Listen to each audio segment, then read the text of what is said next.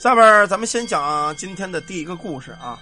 问一句啊，你们有人知识广博，听没听说过一个词儿叫五花八门啊？弟兄们听说过这个词儿吗？五花八门。可这五花八门到底是哪五花跟哪八门？你们知道吗？这五花八门呢，是形容当初啊，老的老辈那前工艺人、手艺人五横八作、五花八门啊，不是五花肉啊，跟五花肉没什么关系。今天呢，我让你们长点知识，什么叫五花八门啊？所谓这个五花八门啊，第一花指的是金菊花，这个金菊花呢干嘛的？卖茶叶的大姑娘。第二朵花叫木棉花。给人治病的郎中，第三朵花叫水仙花，歌楼卖唱的歌女；四朵花叫火精花，玩杂耍的艺人；第五朵花叫土中花，是挑夫。啊，这是五花八门哪八门呢？第一门算命占卦的，第二门啊叫皮，是卖草药的；第三门叫彩，古彩戏法；第四门叫卦，江湖卖艺的；第五门叫平。吹拉弹唱说书的，第六门叫团，街头上唱歌的；第七门叫调，搭棚扎纸人的；第八门叫聊，高台上唱戏的。五花八门之中，第七门叫什么？你们刚才记着了吗？我念了一遍啊。刚才这个第七门叫什么？你们记着了吗？第七门叫调。什么叫调呢？其实这个调啊，说的就是扎纸的人，也就是给咱们扎死人、扎纸人的这个行业啊。纸扎行业，对于这个行业呢，所扎的东西呢，大骡子、大马啊、牛车，什么这个纸人都是给死人烧的，不像咱们平常用的东西随意拿啊，随便买。不是，你放心，家里没有说老人的事绝对不买童男童女，绝对不买纸人纸马，这肯定的。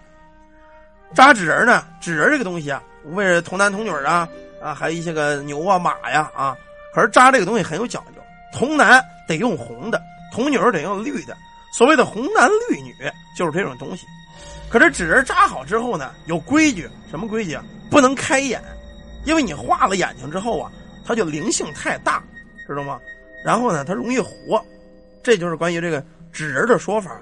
可这纸人啊，真活了之后叫什么？你们还记得吗？以前我讲过一小说啊，叫纸魁。这个纸魁啊，通灵。要是外人不知道，沾染了人血之后，与活人是一般无二。这纸扎行业里呢，也碰到不少这个事儿啊。我给你们讲一个关于这个纸扎这个出现的这个鬼事儿啊。这事儿呢，就发生在一个小村子里。这小村子呀，这么一户人家，世代以扎纸为生，在镇上也赫赫有名。这家人又扎纸手艺特别好啊，扎起来这纸跟真的一样，名声比较大。这家人姓张。传到如今呢，已经是三代扎纸人的了。这一代人呢，名字叫做张松，这家伙手艺啊特别好，扎纸人栩栩如生。那说干这个行业呢，不见得有人跟他。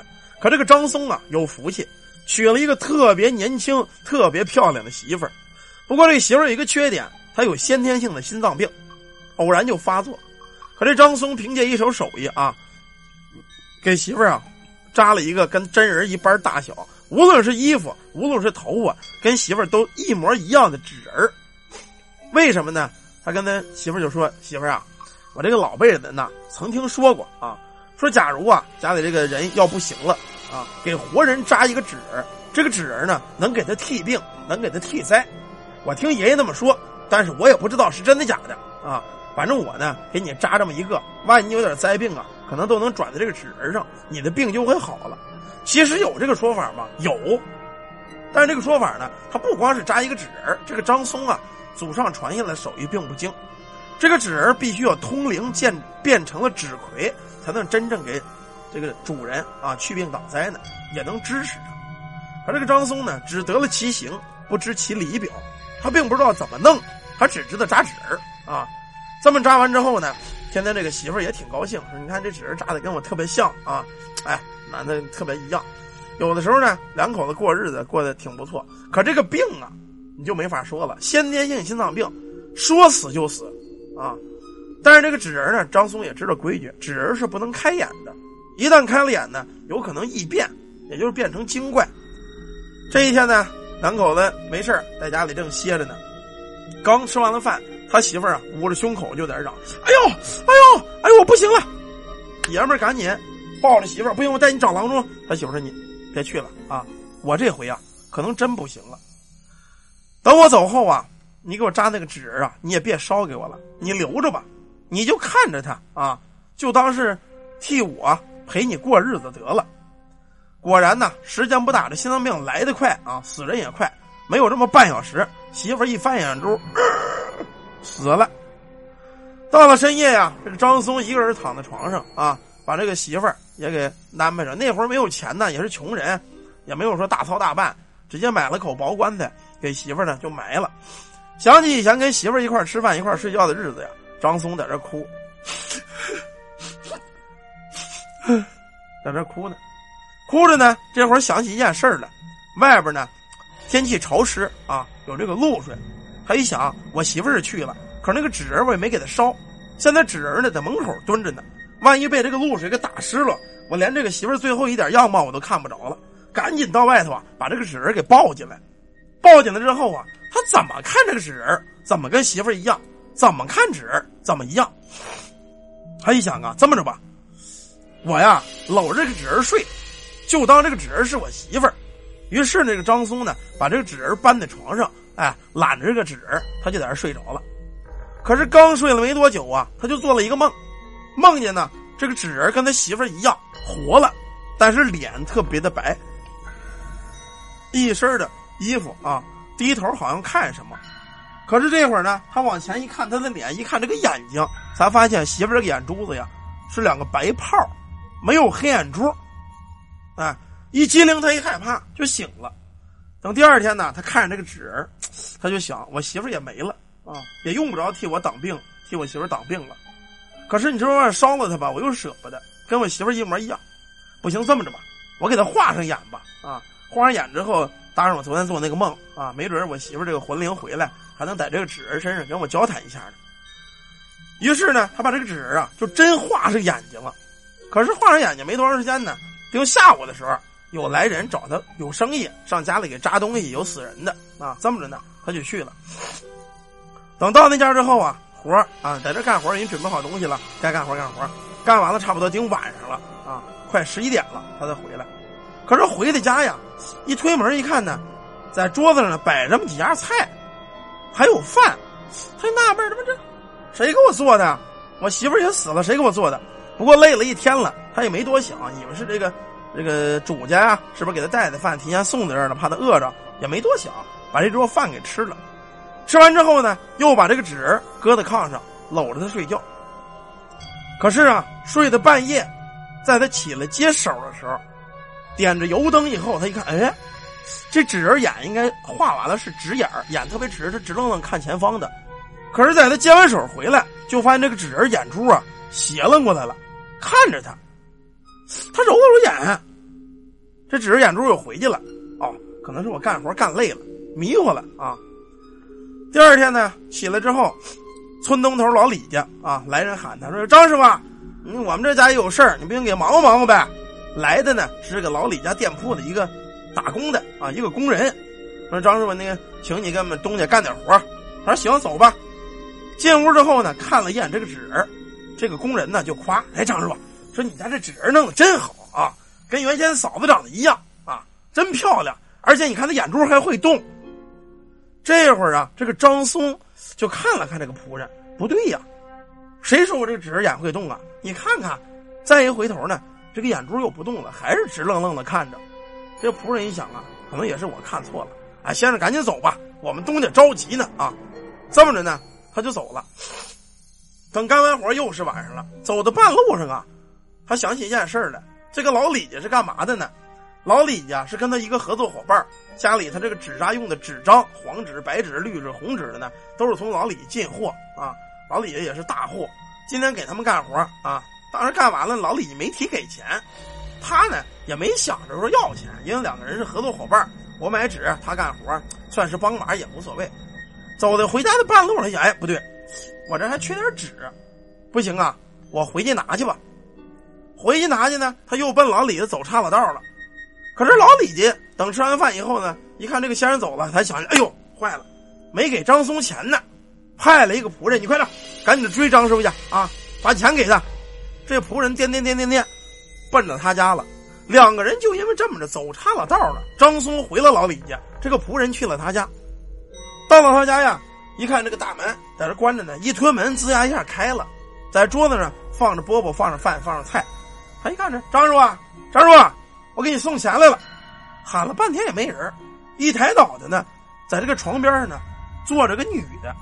他一看哟，哎，这个这个，这是嫂子，他媳妇不是死了吗？正在这想着呢。这家伙呀，就站起来了，奔着他就来了。因为屋里这个灯光比较昏暗，看着跟真人一样，他就喊呢：“嫂子，嫂子，是你吗？”纸人到了跟前一伸胳膊，啪啦，把这个仆人就给抱住了。这仆人想喊想动也动不了，也喊不了，渐渐的，整个融入到这个纸人里边了。等这个张松啊到了东家这个老李家拿纸钱，这个老李说：“哎，不对，张师傅。”我刚才让我们仆人上你家去拿纸去了，啊，你没看见吗？不是给你送钱去了，你没看见吗？他说没有啊，我没看见。你赶紧给我拿点纸，啊，没事咱这钱不着急，咱们俩这关系在乎钱不钱呢？我拿点纸，明天还有活我先回家，回头女仆人看见到我家就给我搁去了。这么着，两家人谁都没在意。张松卷着纸，这东家在家等仆人。回到家呢，他一开门一看还是这样啊，桌上有饭菜，吃完了之后。以为是这个邻居给送来的，说邻居打我媳妇死了之后老照顾我，偷着给我送饭菜，也没多想。等睡觉了，又把床边的纸人给抱了一下。他那意思还搁床上睡觉，可是，一搭这个纸人啊，他就发现这个纸人比平时沉了，抱着挺压手，而且呢还有点热的乎乎的，有点温度。他也没多想，可能干活累了，我这手出汗了，是吧？这么着呢，直接跟这个纸人又睡觉。等睡完了，接近中午啊，第二天这个活也没动静。到中午他起来了，起来尿尿这会儿，刚出了屋啊，他就听见这屋子呀有动静。他一想不对呀，我刚从被窝出来，这么一会儿就进贼了，提着裤子从厕所出来，他就没进屋，在窗户这就趴着看。他要不趴着看呢还好点，这一趴着看没把他吓死。就见屋里这个纸人啊，他媳妇这个纸人，嘎吱嘎吱嘎吱，一步一步。奔了灶台了啊！虽然动作很僵硬，但是呢，到了灶台，拿起这个瓢啊，拿起这个柴火，就往这个灶堂里填。这会儿，这个张松啊，对眼前发生的一切都不敢相信，啪就给自个儿一个嘴巴，不可能！他这一抽自个嘴巴呀，屋里的纸嘎噔就站那儿了，立马就不动了。这会儿，这张松到了门口啊，就觉得这个屋子是万分的诡异。这个纸人真能活吗？他也害了怕了，不行。听人说这个纸人要活了，我通灵招鬼，他会不会害我呀？这个家呀，我他妈不待了。这张松吓得呀，什么东西都没要，直接穿着一身衣服离了家，他就再也没回来。这一走啊，就是一年。他那意思，一年之后这纸人没准就烂了，我再回家也没事了。他是走了，可邻居呢，谁都不知道。这天呢，他们一个邻居来他们家找他要办事，在外边砸了半天门也没有音儿！一推门一进屋啊，灶台上有这么点米都发了霉了，脸盆子里的水也发了黄了，那个他媳妇一样的纸站在水缸边上，身上也脏了。也许出于好奇呀，大白天这个邻居就伸手捅了捅这个纸人这不捅还则罢了，捅完了这个邻居嗷一嗓子就跑出去了，道外的又喊呢：“快来人呐！”老张家纸人变成鬼了啊，变成妖怪了！快拿火把呀！他这一喊呢，邻里邻居都是亲戚六见，全出来了。大帮有拿着火的，有拿着棍子的，就到了这个张松他们家了。有几个胆大的呀，拿着大棍子照着纸，噗，这么一捅，就从这纸肚子里稀里呼噜、稀里呼噜流出一大堆来，粘的咕拽，跟血一样，好像还是内脏。这一下就炸了锅了！哎呦！老张家纸人变妖怪了，烧了他！快烧了他！扔着火把，连老张家一个房子全都给点了。一年之后呢，这个张松啊，他觉得这个纸也该坏了，该烂了。即使有鬼，也该走了，对吧？我可以回家了。等到了家一看呢，自个儿家变成了灰烬，全给烧没了。一打听，才知道老乡一说，说他们家纸人成妖精了，连房子一块给烧了。张松当然也没想别的，我上哪去呀？没办法啊，找的这个老合作伙伴啊，这个李掌柜这儿了。跟李掌柜说：“李掌柜，你看我们家房子给烧了，我这出门一年才刚回来，没地儿住，在你这住一晚上行吗？”李掌柜说：“行，没人在这住吧。”啊，喝完了酒，吃完了饭，给他安排一个屋子住。盯着晚上他刚睡着，习惯性的呀，这么一伸手，把手搭在床边上了。按说呢，屋子是他一个人睡，也不知道是做梦啊还是真事他就感觉呀，旁边猫着一个人，眼也睁不开。这会儿这个人呢，对着他的嘴，对着他耳朵，就在这跟他说话。相公啊，你终于回来了，你别害怕啊，我就是你曾经扎那个纸人。嫂子呀，临死前对着我说的话我都记得。嫂子说了啊，他身体不好，死后呢，一定让我代替他照顾你。可是开始啊，我没有眼睛，直到后来你给我画了眼睛，我的灵气越来越浓，人气越来越重，眼睛开始动了，身子呢也能动了。在你出门的时候啊，我就在家里跟嫂子一样学着给你做饭。可是后来呀，我才了解到这个真人呢是有体温的，也是有血液的。我想，我要像真人一样有体温有血液，我就能更好的伺候你。那天呢，李家那个仆人来咱们家啊，是我用纸做的身子把他给包在里边了。那天晚上你抱我的时候，我都有了感觉，我感觉我像一个活人一样。我做的一切全都是为了你呀，相公。这会儿这个张松啊，在梦里头明白这纸人所说的一切啊，心里也是难受。就觉得自个儿啊万分的不是。等第二天把这个纸人抱回家去啊，这个破房子，在他们破房后头有这么一眼井，当时啊留了一封遗书，就给跳了井了。张松的心里也愧疚，不光是对这个纸人，对他妻子，更对那个死去的伙计，他没法交代啊。死之后呢，留了遗书，直到这个乡民发现之后啊，从这井里把尸体给他捞出来，跟那个所谓的纸人。合葬在一起了，可是打这之后呢，合葬完之后七天之后，这个村子呀，每当有人经过这个张松墓碑的时候，就会看见一个红色的身影跪在他坟前，在这哭。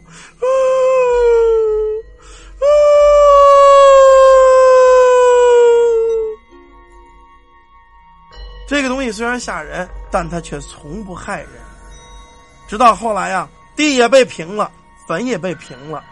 这个每天晚上在这哭的红衣服女纸人啊，也没了，具体上了哪儿也没有人知道了。这个故事呢，讲的是纸人通灵的事儿。其实这种东西啊，叫纸魁。按说呢，这种东西想要活，想要变成真人，确实得食人，就吸人血啊，沾人肉，他才能真的跟活人差不多。可是纸人终归纸人，他不可能跟真人一模一样。起码，即使这个女的再真再真，再有体温再肉乎，她也给你生不出孩子来，啊，假的终归是假的。听完这个呀，你们就知道了。每当咱们这个下葬的时候啊，在这个棺材前面有两个纸人，红男绿女的，但是呢，临烧前、临走前、临进坟地的时候，都拿针把他的眼给扎了。你们知道吗？不知道你们有没有参加过农村的婚礼啊？都得这样，把眼给扎了。啊，把胳膊腿给扎了，然后再拿到坟地去烧，啊，这就是这么个意思，相当于开眼啊。其实就是这么一个讲究，具体真的能不能开眼，我也不知道啊。反正我没见哪个纸人活过。好了，一个关于这个通灵纸的事儿，咱们就讲到这儿啊。